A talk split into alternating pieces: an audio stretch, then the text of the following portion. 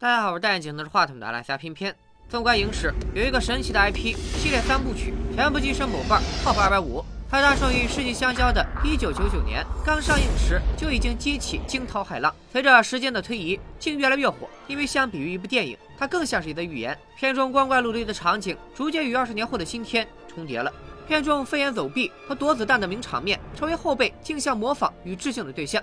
但它最大的亮点，不是先进的技术，也不是超前的创意，而是涵盖了禅宗、基督教等宗教和哲学思想的内核。这部系列经典也因此被称为披着科幻外衣的哲学著作，它就是《黑客帝国》。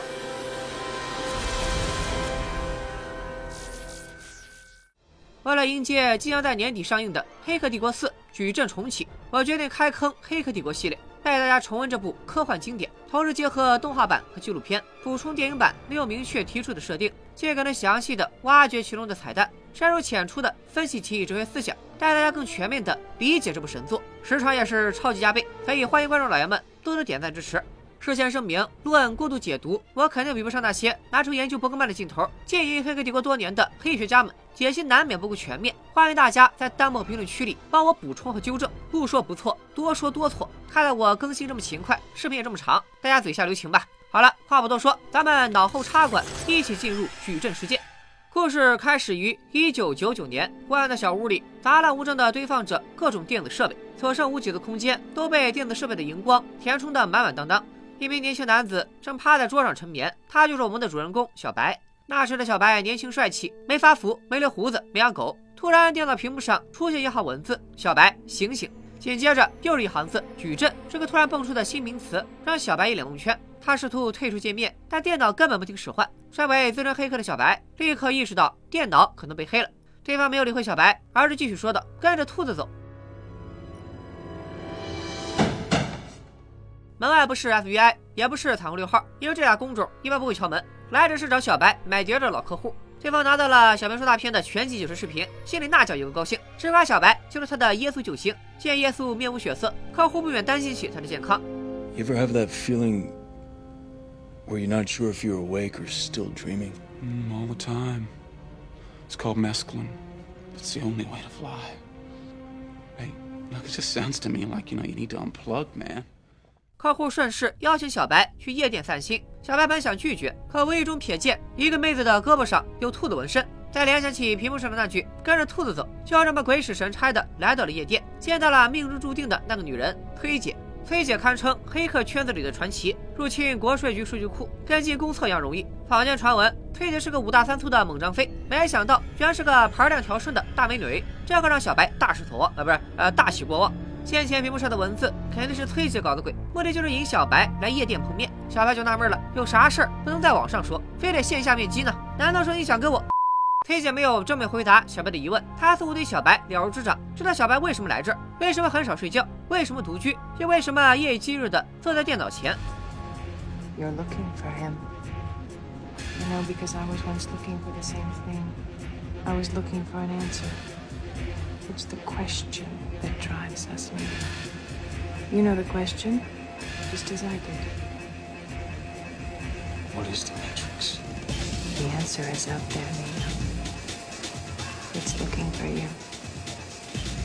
And it will find you if you want it to. 崔姐留下一长串谜语，随后扬长而去，留下小白一脸蒙圈。这串谜语是啥意思？啥是矩阵？他又是谁？咱们暂且按下不表。 先说说小白的双重身份，别看他秀发浓密，其实他的正经工作是程序员。别看他叫小白，到了晚上他就成了为所欲为的黑客。在网络上重拳出击，一偷二抢三诈骗；白天则是搁在监里摸鱼的码农，在现实世界中唯唯诺诺，五讲四美三热爱，即便迟到这种小事，都要到领导的办公室里挨骂。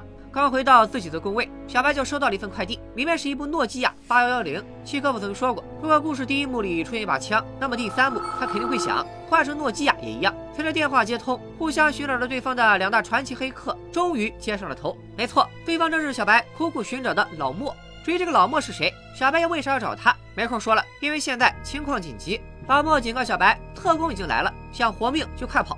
小白探头一看，门口果然有一群西装大汉。难道是我传播盗版的事儿东窗事发了？老莫仿佛开了天眼，在他的指引下，小白在格子间的缝隙中抱头鼠窜，看看躲过了追捕，最终来到了窗边。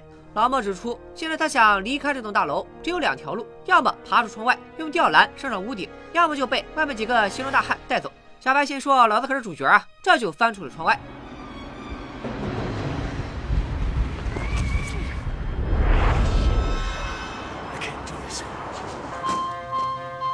前来接应小白的崔姐见状，只好先行撤离。小白被带到了一间审讯室，为首的金发特工满脸的褶子，我们就叫他黄大使吧。不愧是我，天意就给他取了一个如此色香味俱全的好名字。只见大使拍出一叠厚厚的卷宗，显然对小白的累累罪行了如指掌。大使表示，眼下有一个将功补过的机会。他们知道老莫刚刚联系过小白，只要小白帮他们抓住老莫，他做黑客的旧账就一笔勾销。小白十分感动，然后拒绝了大使，因为他有个更好的方案。You give me my phone call. 见小白敬酒不吃吃罚酒，大使微微一笑，也不见他有什么动作。小白吃酒的嘴却被没收了。这就是一把美国作家哈伦·里森的小说《我没有嘴，但我必须呐喊》。紧接着，特工们一拥而上，将小白摁在桌上。大使掏出一枚追踪器，小手一抖，竟化作一只活蹦乱跳的虫子。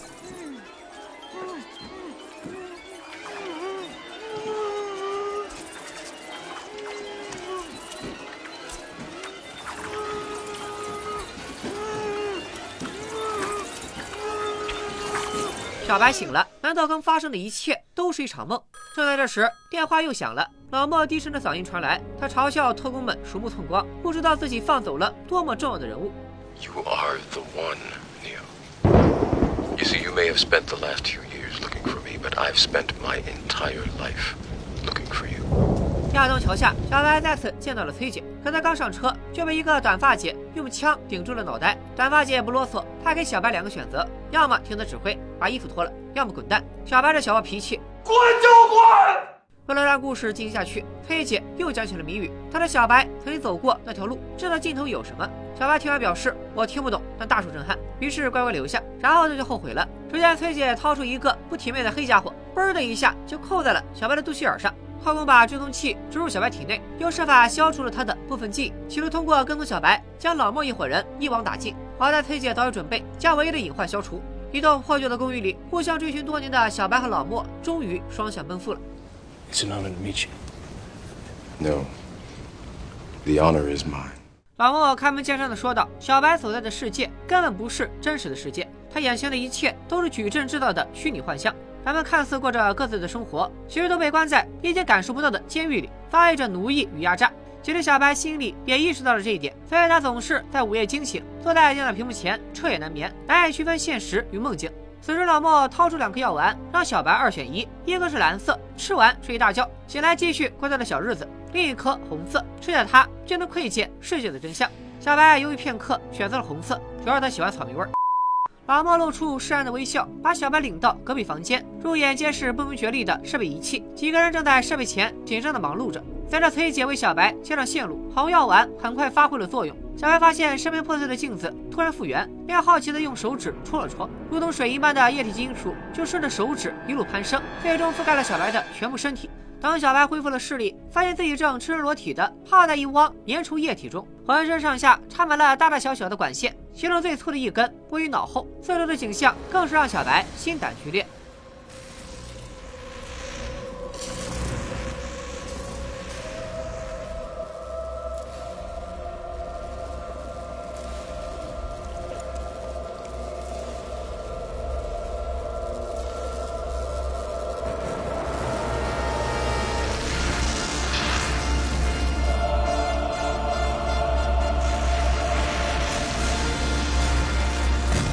还没等小白缓过神来，一台机器人突然从天而降，扼住小白的咽喉，粗暴地拔掉了他脑后的管线，周身其他管线也随之脱落。小白宛如冲入马桶里的秽物，顺着管道被冲进了化粪池，又被及时赶到的老莫等人救起，带回了一艘气垫飞船。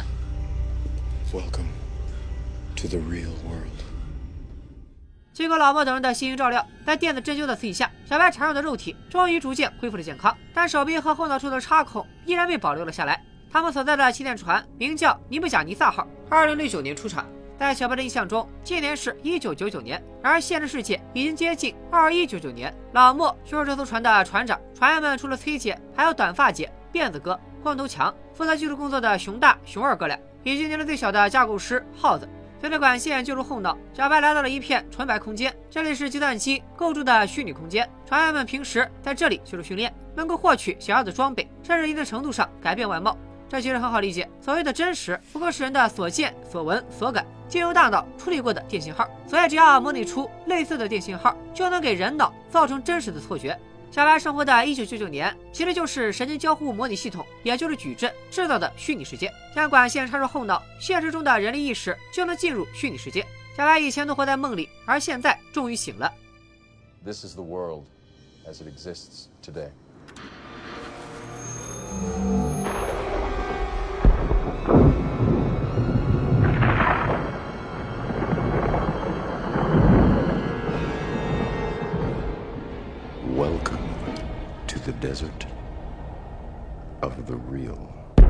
由于年代久远，老莫掌握的资料并不完全，让我结合动画版的内容，补全世界毁灭的来龙去脉，以及神秘矩阵的真正来历。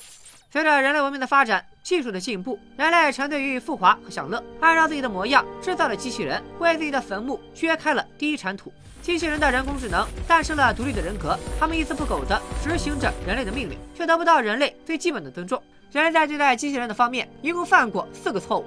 第一个就是不认可机器人具备独立的人格。人类和机器人的矛盾日益加剧，直到一个火星点燃这个炸药桶，终于一个家被主人废弃的机器人为了自保反杀了主人全家。人类的统治者当即下令销毁和这个机器人同型号的所有机器人，自然就引发了机器人的反抗。数万名机器人和支持他们的人类走上街头游行示威，可等待着他们的是更加血腥残暴的镇压。然后人类就犯下了第二个错误，他们没有斩草除根，而是将仅存的机器人流放出了人类社会。这些机器人逃到了人类社会的发源地，建立起自己的国家，并命名为零一。人工智能继续发展，逐渐超越了人类，再加上卓越的生产力，使得零一完成了指数级的纪录跃迁，在和人类的贸易中占据优势。那时的人类首领，也就是大漂亮国总统，拒绝与零一达成合作，还对他实行经济制裁，企图孤立这个新生国家。联合国大会上，零一的代表申请与人类社会建立稳定民主的合作关系。在这次大会上，人类犯了第三个错误，他们拒绝了零一的合作请求。人类和机器人的战争终于还是爆发了。不可一世的人类军队在机器人的科技力量面前节节败退，就连人类最后的武器核弹都难以对机器人造成影响。人类的领导人可能是脑抽了，想到了一个治本之策。这个治本之策就是人类犯下的第四个，也是最后一个错误。随着一颗颗炸弹在空中炸响，黑云笼罩了天空。想法很丰满，太阳能是机器人的主要能量来源，阻绝阳光势必就能削弱机器人的战力。然而现实很骨感，不需要太阳能，机器人也能碾压人类。不仅如此，失去太阳能的机器人干脆把人类当作蓄电池。他们培育人类胚胎，放进盛满溶液的舱室里，再吹向他们的大脑，释放电信号，用矩阵制造的虚拟空间麻醉人类，让他们误以为自己生活在平静的1999年。这些人类死后会被制成流体营养液，供养新的胚胎，形成循环利用。人类和机器人主仆逆转，形成了全新的共生关系。机器人从人类体内获取生物电能、热能和动能，而人类则无限繁殖，不断提供新的能源。但每隔一段时间，总会有那么几个异类从精心编织的美梦中惊醒。他们逃窜到地底下，建立起了人类最后的庇护所——西安，继续帮助更多的人摆脱机器人的奴役。老莫他们就是西安的成员。说句题外话，这个人类共能的设定一直是《黑客帝国》系列最为人诟病的地方之一，因为拿人体供能产出远小于投入，让虚拟世界麻痹人的意识就更加扯淡了。如果机器人需要的是高效的人体电池，那干脆用基因编辑对人脑做点手脚，让人类都变成无知无觉的植物人，不就一劳永逸，再也没人会觉醒反抗了吗？关于这个设定，我倒是发现了一个滑点。动画版的描述和老莫对那段历史的了解，全都来自西安档案馆编号幺二杠幺的历史文档。我怀疑档案早就被无孔不入的矩阵修改了，为了掩盖他们驯养人类的真正目的。机器控制人类，并不只是为了吸收能量。机器人是人类按照自己的形象设计出的具备智能的工具，拥有自我学习的能力。它进化到一定程度，就会遇到瓶颈，需要人类来改进。机器驯养人类，同时刺激他们的大脑，就是为了继续学习人类，从而实现无尽的进化。当然了，这只是没啥根据的故事解读，大家推了就行。让我们言归正传。小安难以接受如此具有冲击力的真相，当场晕了过去。然而，知悉世界真相的他，再也没有回头路了。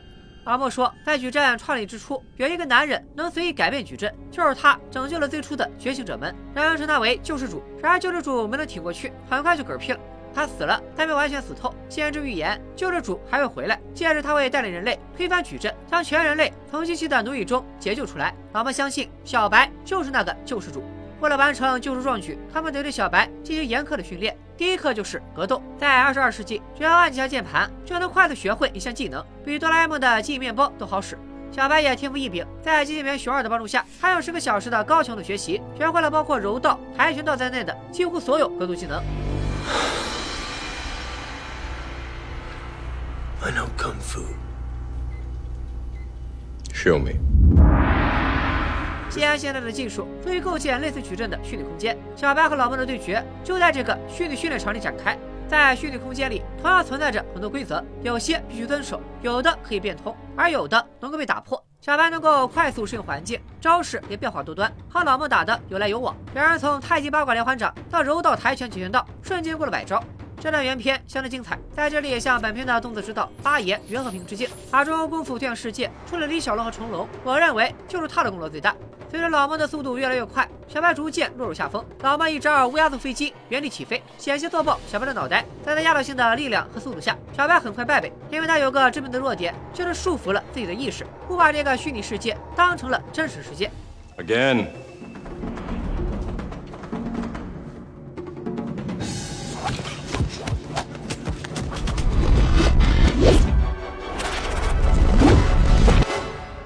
见小白摸到了打破规则的门槛，老莫决定趁热打铁，让熊二载入跳跃程序。下一个瞬间，二人就出现在了摩天大楼的天台。老莫表示，只要你放下恐惧和怀疑，你就能重一锅。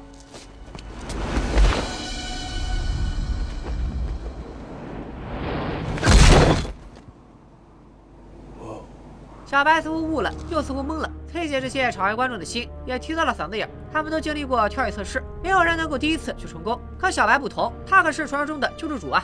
只见小白站在墙根，口中念念有词：“八百标兵奔北坡，炮兵并排北边跑。”然后一个百米冲刺，咻的一下从天台边缘高高跃起。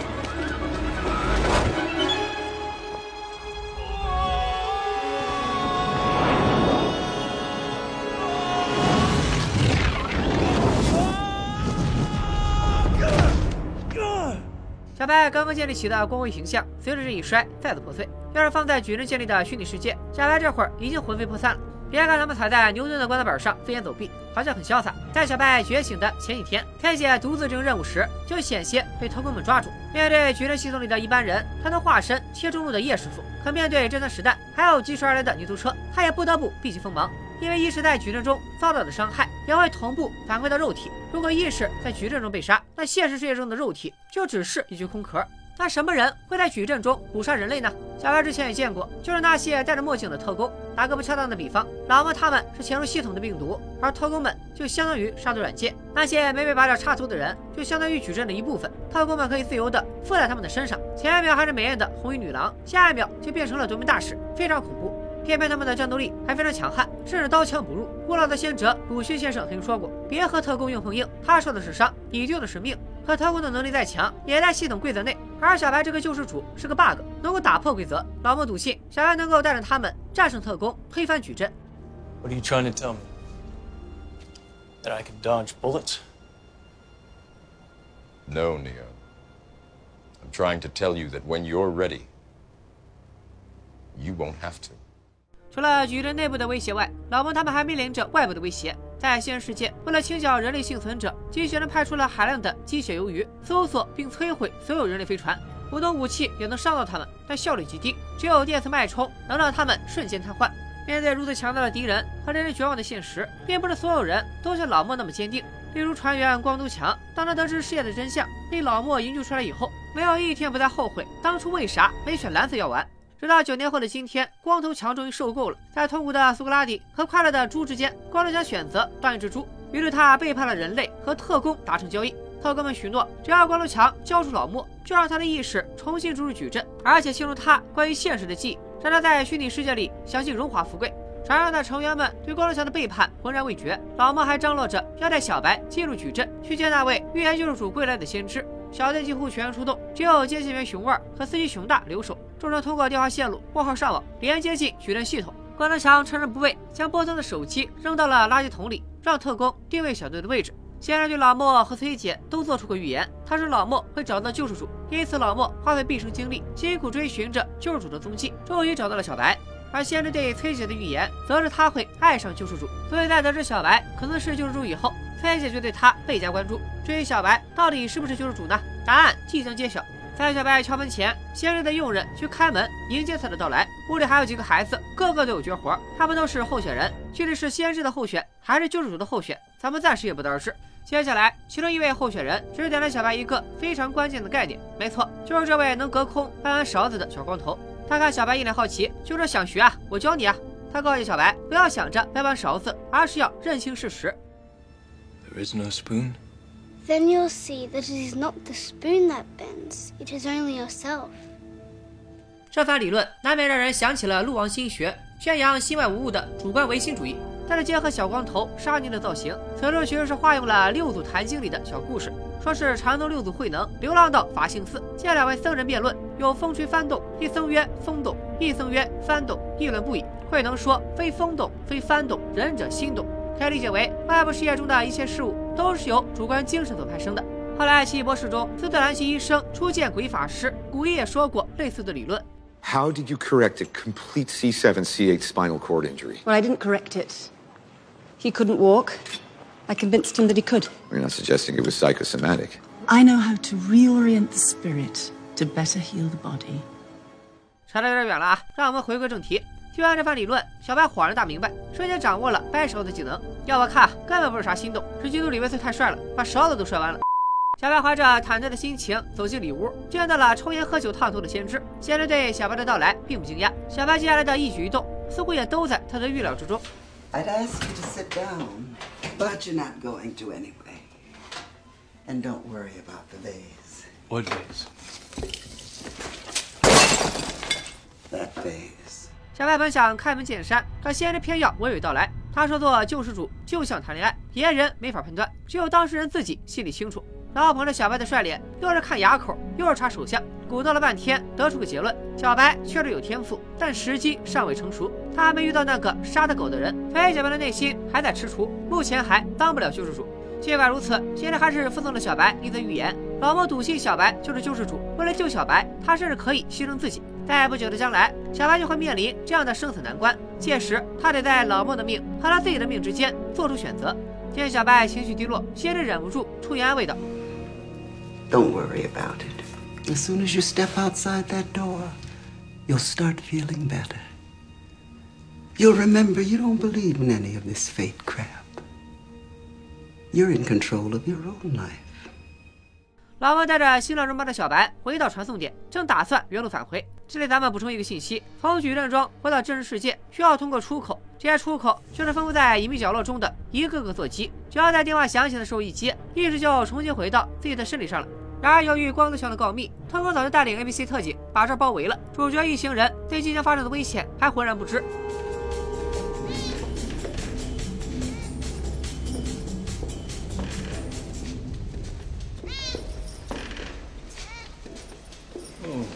Deja vu. 小白的一句似曾相识，引起了同伴们的警觉。原来人类所谓的似曾相识，其实是矩阵发生改变而产生的电磁脉冲，大概就是系统出了点小 bug。呃，我咋感觉我也在矩阵里？有个相同经历的小伙伴可以把似曾相识打在公屏上。就在这时候，电话线被人剪断了，老莫的心里咯噔一下，坏了，中圈套了。留守据点的耗子被冲进来的特工打成了筛子，一个年轻、对世界充满好奇的生命就这么无声无息的消失了。众人在熊二的帮助下，试图通过大楼管线逃跑。光头强咳嗽了一声，暴露了位置，害得小白被特工大使死死抓住。千钧一发之际，老莫就和先知预言的一样，挺身而出，和特工扭打在一起。然而在大使动辄开山裂石的力量面前，老莫脆弱的像个婴儿。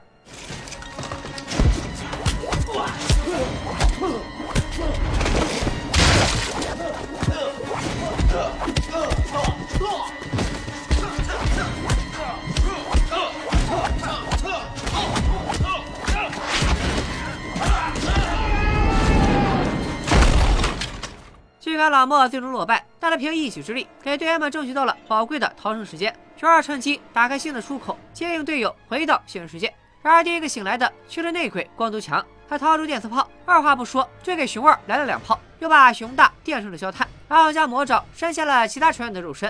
俗话说，反派固有一死，或死于话多，或死于玩脱。这光头强不够话多，还要玩脱。他接通了和崔姐的通话，先表达了对崔姐畸形扭曲的爱意，又对着老莫无知无觉的肉身一番谩骂。老莫心里有天大的委屈，其实都是在为自己的背叛找借口罢了。骂了半天，光头强这才开始挨个拔网线，强行断网的结果就是生死道消。尽管众人焦急万分，可身在虚拟世界的他们对此无能为力。Like this. Not like this. 辫子哥、短发姐挨个倒下，终于轮到了小白。光头强笑了笑，如果小白真是救世主，那此刻就会发生奇迹。然后呢，奇迹就真的发生了。No, I don't believe it. Believe it or not, you piece of shit, you're still gonna burn.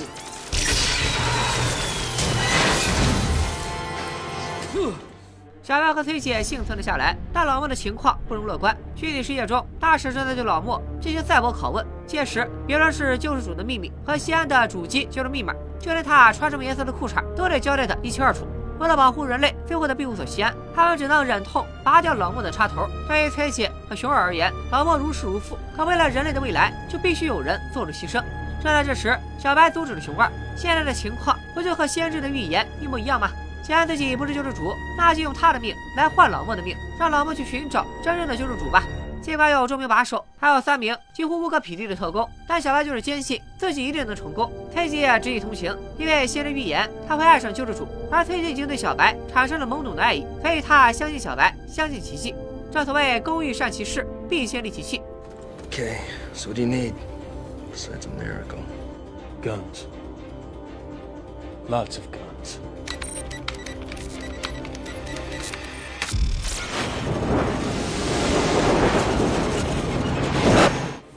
另一边的虚拟世界，大使支开了另外两名特工，和老莫独处，来了一场坦白局。其实大使不光厌恶人类，也同样讨厌矩阵营造的虚拟世界。人类是囚徒，而他是狱警。这套关押人类的虚拟牢笼，于他而言，又何尝不是一座监狱呢？大使坚信，只要能完成摧毁西安的终极目标，这座虚拟牢笼就失去了意义，他也就能获得自由。可随着两位不速之客的到来，大使的愿望恐怕要被无限延期了。Please remove any metallic items you're carrying? Keys, loose change. Holy shit!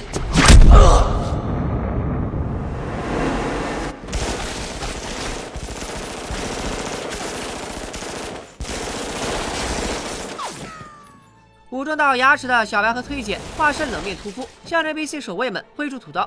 枪林弹雨间，二人宛如两只穿花蝴蝶，踩在牛顿棺材板上飞檐走壁。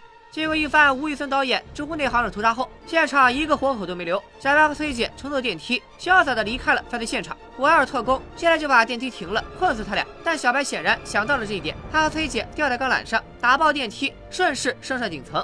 天台上仅剩的小喽啰们显然也不是他俩的对手。直到一名特工的到来，才终结了二人的大杀特杀。正所谓狭路相逢勇者胜，小白决定用枪口替他发言。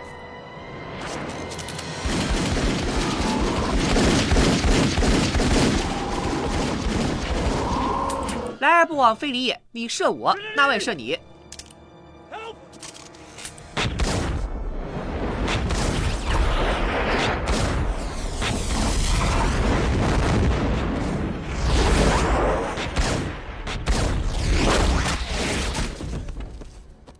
特工步步紧逼，小白命悬一线。正在这时，一支手枪顶在了特工的枪穴上。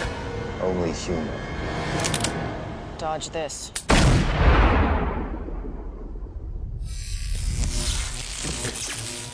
此处有个穿帮，特工太阳穴中枪，带回来附体的士兵枪口却在眉心。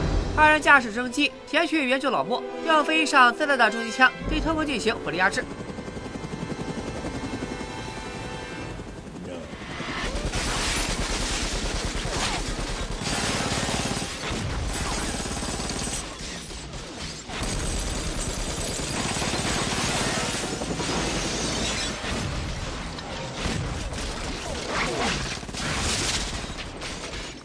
怀疑他们俩不是来救援的，就是来灭口的。尽管常规武器难以彻底消灭特工，但可以杀掉被附体的普通 A、B、C，给他们争取逃跑的时间。老莫幸运地躲开了所有子弹，苏醒的他挣脱镣铐，在小白的帮助下逃出升天，紧急迫降在附近一座高楼的天台上。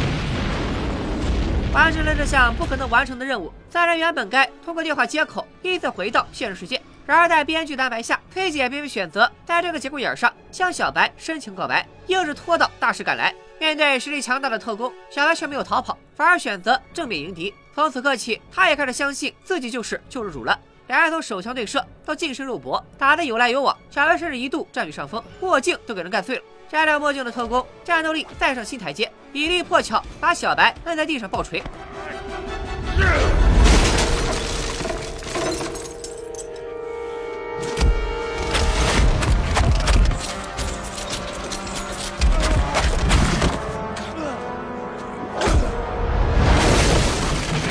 关键时刻，编剧的智商再次下线。面对就剩一口气的对手，大石愣是想出了用地铁撞死他的天才想法，拖着小白的脚就把他甩到了铁轨上，故意是帮他逃跑，要亲自跳下来勒住他的咽喉。Hear that, Mr. Anderson? That is the sound of inevitability. It is the sound of your death. Goodbye, Mr. Anderson. My name is Neo.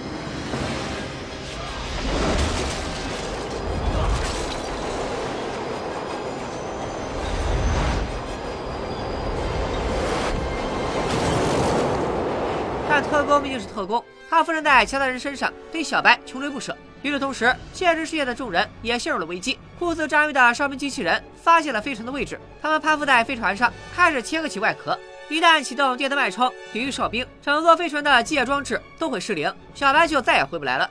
在熊二的指引下，小白一路逃窜，一直逃到了一座旅馆。这里有一个老出口，可当小白冲进房间，才发现大使早已恭候多时。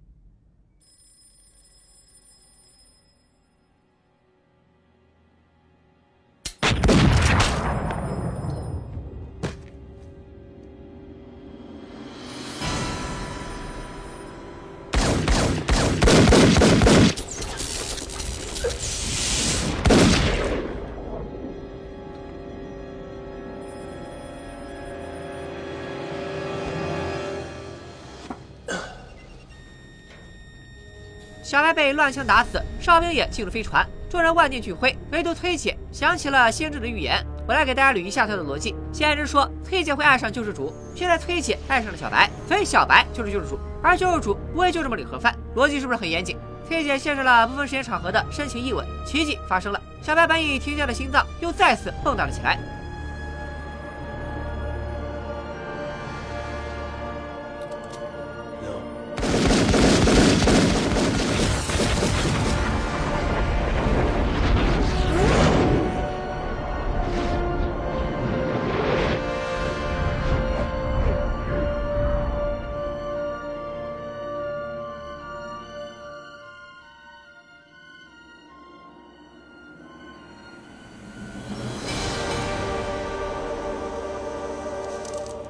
在小白眼中，特工不再是特工，而是一串串不断变化的绿色代码串。只要他愿意，甚至可以钻进特工体内将他瓦解。老翁在最后关头启动电磁脉冲，小白也及时回到现实世界，续上了和崔姐的深情一吻。正所谓庄生梦蝶，虚实难辨，南柯一梦，真假莫分。黑客帝国第一部来到尾声，但救世主的故事才刚刚开始。I don't know the future. I didn't come here to tell you how this is going to end. I came here tell you how it's going to begin. I'm going to hang up this phone, and then I'm going to show these people what you don't want them to see. I'm going to show them a world without you. A world without rules and controls, without borders or boundaries. A world where anything is possible. Where we go from there is a choice I leave to you.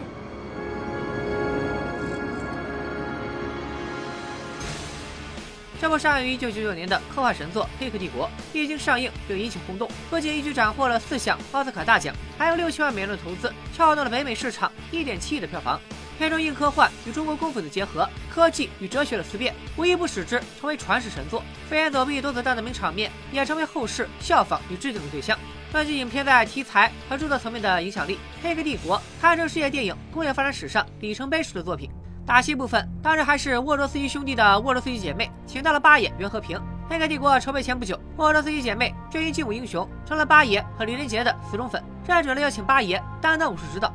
听说有俩老外请自己拍戏，提出八爷是拒绝的。即便他很喜欢这个剧本，可他一不懂英语，二不去片约，没兴趣也没时间。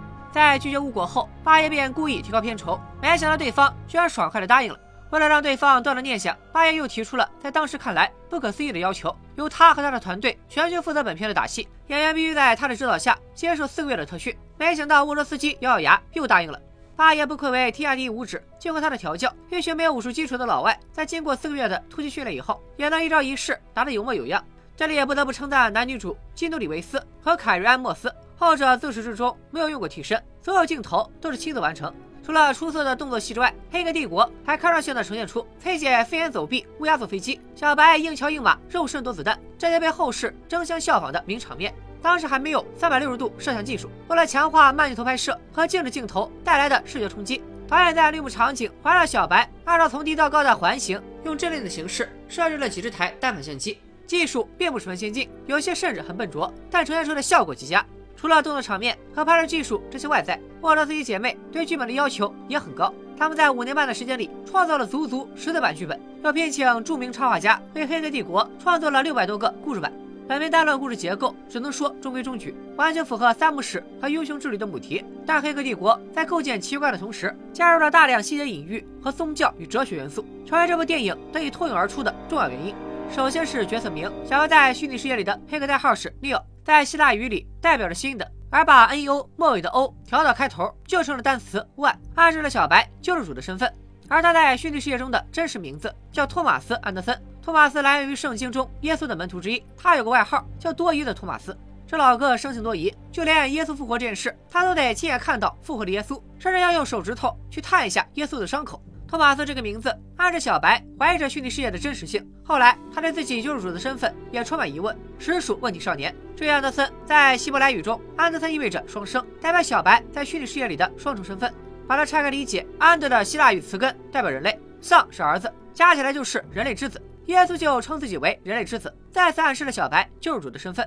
黑血原名 Trinity，这个单词是三位一体的意思。最常见的说法是基督教的圣子、圣父、圣灵三位一体，还有说是道家三清，佛家的佛法道三宝的。我认为还能解释成小白、崔姐和老莫三个人连成的铁三角，这就叫三连。三连啊，你们听懂了吗？老莫原名墨菲斯，源自希腊神话中的梦魇，也被称为魅魔，就是你们整天叫着姐姐我可以的那个魅魔。这回美颜的魅魔换成了黑大壮，让我看看谁还可以。这个梦魇啊，爱好帮人做梦，尤其是美梦。他们在睡梦中降临，吸收做梦者的精气。这和老莫在片中的作为完全相反。他不光不帮人做梦，还把一个又一个人类从梦中叫醒，实属不务正业。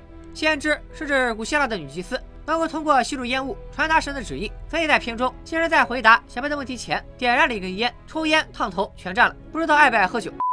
先知在片中的作用不在于揭示肯定会发生的事，而是起到引导的作用，引导主角小白认识他自己。所以对于小白到底是不是救世主的问题，先知并没有给出明确的答案。短发姐在片中一直以中性的形象出现，来到虚拟世界以后，别人都一袭黑衣，就她一身白，整得比主角都像主角。再加上她的名字 Switch 有转换的意思，我猜这个角色没准是导演们夹带的私货。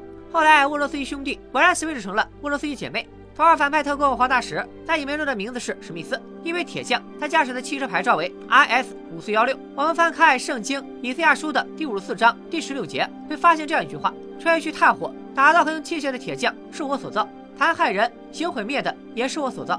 此处说明了大使在矩阵中的任务就是找到并消除 bug，也正是因为其毁灭的特性，导致了大使在先杀的小白，却又被小白杀的后，产生了逻辑悖论，导致程序发生变异，不再盲目听命于矩阵。哥哥，这就是下一部《黑客帝国》重装上阵的内容了。刚刚提到的那些主角，哥哥有没有姓的也就算了，还记得开头敲响小白房门的客户吗？客户名叫 Troy，因为选择 Troy 写的词根，他的女伴戏份没多少，竟然也有没有姓，叫呃不会念。这是一个法语单词，意思是今天的。他们俩加在一块儿，就是今天做出选择的意思。果不其然，小白当晚就在夜店遇到了命中注定的女人崔姐。后来做出了选择，放弃平静却充满疑惑的虚拟生活，拥抱残酷却笃定的现实世界。除了角色名之外，《黑客帝国》的台词也十分考究，从主角团到跑龙套的，几乎全员谜语人。每句看似直白的话语背后，都有隐藏的含义。比如小白在虚拟世界的老板，老板训练小白道：公司之所以成功，就是因为每个员工都把自己当成公司的一份子，喜欢运转的机器，容不得特立独行的异类。摆在小白面前的是两条路：要么从今天起准时来上班，要么立马滚蛋。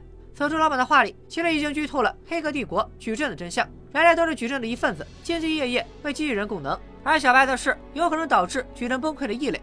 还有小白客户的台词：Hallelujah, you're my savior, man. My own personal Jesus Christ。此处隐晦地表达了小白救世主的身份。除了人物台词外，里面在乌罗斯姐妹旺盛的表达欲下，隐藏着几乎海量的细节彩蛋。例如，小白隐匿软盘的书是法国哲学家让·鲍德里亚的作品《拟像与仿真》，描述了基于拟像的超现实体验，讲述了社会和现实如何被符号取代，最终都会被分解到虚拟世界中。小白藏东西的那一页，正好是虚无主义，暗示小白所在的世界是虚拟的。这本书也是《黑客帝国》灵感的来源。电影开拍以前，沃卓斯基要求每个演员，甚至剧组演职员都必须通读这本书。老莫给小白展示现实的真相，说出了全片知名度最高的台词：“Welcome to the desert of the real。”这句话就出自《拟像与仿真》第一章第一页。不过，让·鲍德里亚本人似乎并不买账。他看完《黑客帝国》后，批评导演误解了他的理论，认为电影把原著提出的拟仿物和拟像具现为西安和矩阵，而这两个概念是无法被具体化的。后来，《黑客帝国》二和三上映后，我们能看到拟仿物和拟像另有所指，具体是鲍德里亚误解了，还是乌卓斯姐妹意识到了理解的偏差，我们就不得而知了。大使审讯小白时，掏出了厚厚一叠档案，仔细看可以辨认出小白的父亲叫约翰·德森，母亲全名为米歇尔·麦克盖伊。这个名字出自本片的艺术总监。我们看到的电磁炮、橙子提取器这些别出心裁的道具，全是由这位女士创作的。小白就读的欧文·帕特森高中，则来自于本片的美术设计。这俩人搁这儿夹带私货，也不知道有没有被导演发现。但真要论夹带私货，还得看《黑客帝国》的场景设计。西蒙·怀特利，想必《黑客帝国》的影迷们应该都对片头帷幕般下下的绿色代码记忆犹新。在影片上映十八年后接受访问，怀特利爆出了这段代码的真面目，其实是他老婆的寿司食谱被一百八十度水平翻转。看这部电影的时候，咱们恐怕想不到，片头居然在教观众们怎么做寿司。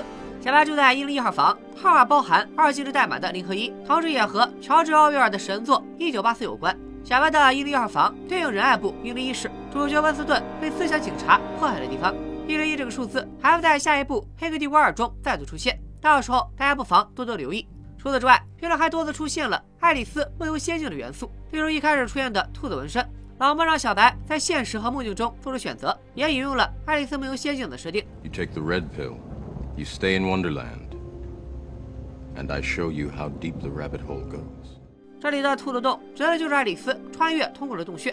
后来小白的经历也和爱丽丝如出一辙，被迫吃这个喝那个，甚至打破既定规则。如果仅仅是强大的视效、海量的细节和反复打磨过的台词，还不足以让《黑客帝国》成为一部神作。接下来我要说的就是他走上神坛的最后一块基石，那就是宗教隐喻和哲学思辨。飞船尼布甲尼撒号的名字源于圣经但以理书的巴比伦国王尼布甲尼撒二世。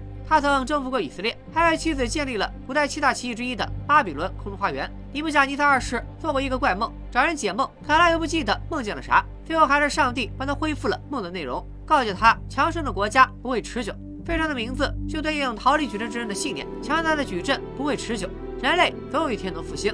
幸存者们抱团取暖，在地下建立了西安根据地。这个名字同样来源于圣经，天主教圣经称西安为西雍，一般是指耶路撒冷，有时也用来泛指以色列，因耶路撒冷老城南部的西安山得名。在犹太教的经典里，西安山是耶和华的居所，也是耶和华立大卫为王的地方。一直以来，国破家亡的犹太人都期盼着上帝带着他们前往西安。重建家园。人类幸存者将最后的聚集地命名为西安，也期盼着他们的救世主从天而降，带领他们推翻人工智能。而小白就是黑客帝国世界的耶稣。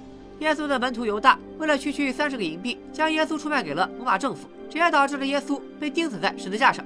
片中光头强为了一场美梦，果断背叛了救世主小白，间接导致了小白的第一次死亡。不过，正如耶稣在三天后复活一样，小白也在三零三二房间被崔姐清醒了。除了基督教的隐喻以外，片中还掺杂了其他宗教的思想。无论是小光头化用的六祖坛经，还是小白的涅槃重生，都反映着佛教思想。小白等人通过软件快速学会各种技能，出自《清醒道论》，运用观想来获得各种神通。虚拟世界中的种种幻象，则对应佛教讲究的凡俗偶像，皆是虚妄。王王在道场教导小白要打破规则，看透虚拟，则对应佛教若见诸相非相，即见如来。不过，俄罗斯一姐妹俩老外对佛教思想的理解多少有些浮于表面，大家看个乐呵就行，不必深究。毕竟将各种宗教思想杂糅到一部电影里，就注定了他的哲学观是混乱且自相矛盾的。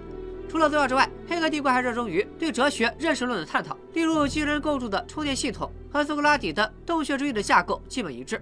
那些还在美梦中沉睡的人，就是被山洞墙壁上的投影所蒙蔽的囚徒们。他们认为影子就是唯一的真实。可如果他们中的一个碰巧看到了火光与物体，他最初会感到眩晕，然后慢慢适应，直到走出洞穴，见识真正的世界。这些走出洞穴的智者，就对应影片中的小白、老莫这些觉醒者。他们中的大部分会回到洞穴，劝说同胞们一起走出去，却往往会遭到同胞们的抵制，甚至杀害。影片中的小白和老莫也不再进入虚拟世界，试图拯救被奴役的人类。想必大家看完电影，多少都会怀疑起世界的真实性。照着《黑客帝国》里，人类是被泡在培养舱里的人肉电池。一九八一年，哲学家希拉里·普特南在他的《理性、真理与历史》一书中就提到过一个假象——缸中之脑。关于缸中之脑的分析和解释，大家可以看我做的另一期视频《异次元骇客》。在这里就不多做赘述了。类似的怀疑论还有庄周梦蝶和笛卡尔的“我思故我在”，大致都是在怀疑现实世界的真实性，却仅仅是猜想与质疑，都没有坚实的科学基础。所以我觉得不要怀疑现实，你努力生活的地方就是现实。退一万步讲，哪怕这里是虚拟世界，也该先把自己的日子过好。看看人家小白，在被唤醒前白天黑夜打两份工，卷起来比谁都凶。你连虚拟世界都过不好，去现实世界还混个屁啊！等哪天真有个黑大汉把你叫醒，告诉你你就是救世主，快起来拯救世界，到那时候再考虑也不迟。说来也巧，大概是受到了千禧年的影响，《黑客帝国》《异次元骇客》和《银魂都市》这三部同时期上映的电影，都来探讨科技与人、现实与虚拟的关系。不论是口碑还是票房，《黑客帝国》无疑是其中最成功的。那坚持看到这里，想必你对《黑客帝国》这部作品也有了更深刻的理解。恭喜大家看完了这条巨长无比的视频，建议大家把解锁成功打在弹幕里。黑客帝国第一部的故事已经结束，但黑客帝国这个系列才刚刚开始。在觉醒的救世主小白的带领下，人类命运将走向何方？为何救世主屡屡出现，确实证明了带领人类彻底推翻机器统治？机器人如此强大，真的没有发现西安的位置吗？这些问题都将在后两部电影中得到解答。不过后两部的质量也和某瓣和 M D B 的评分一样，并不如第一部惊艳，情节存在难以忽视的问题。届时我也会提出来，大家共同讨论。咱们下期再见，拜了个拜。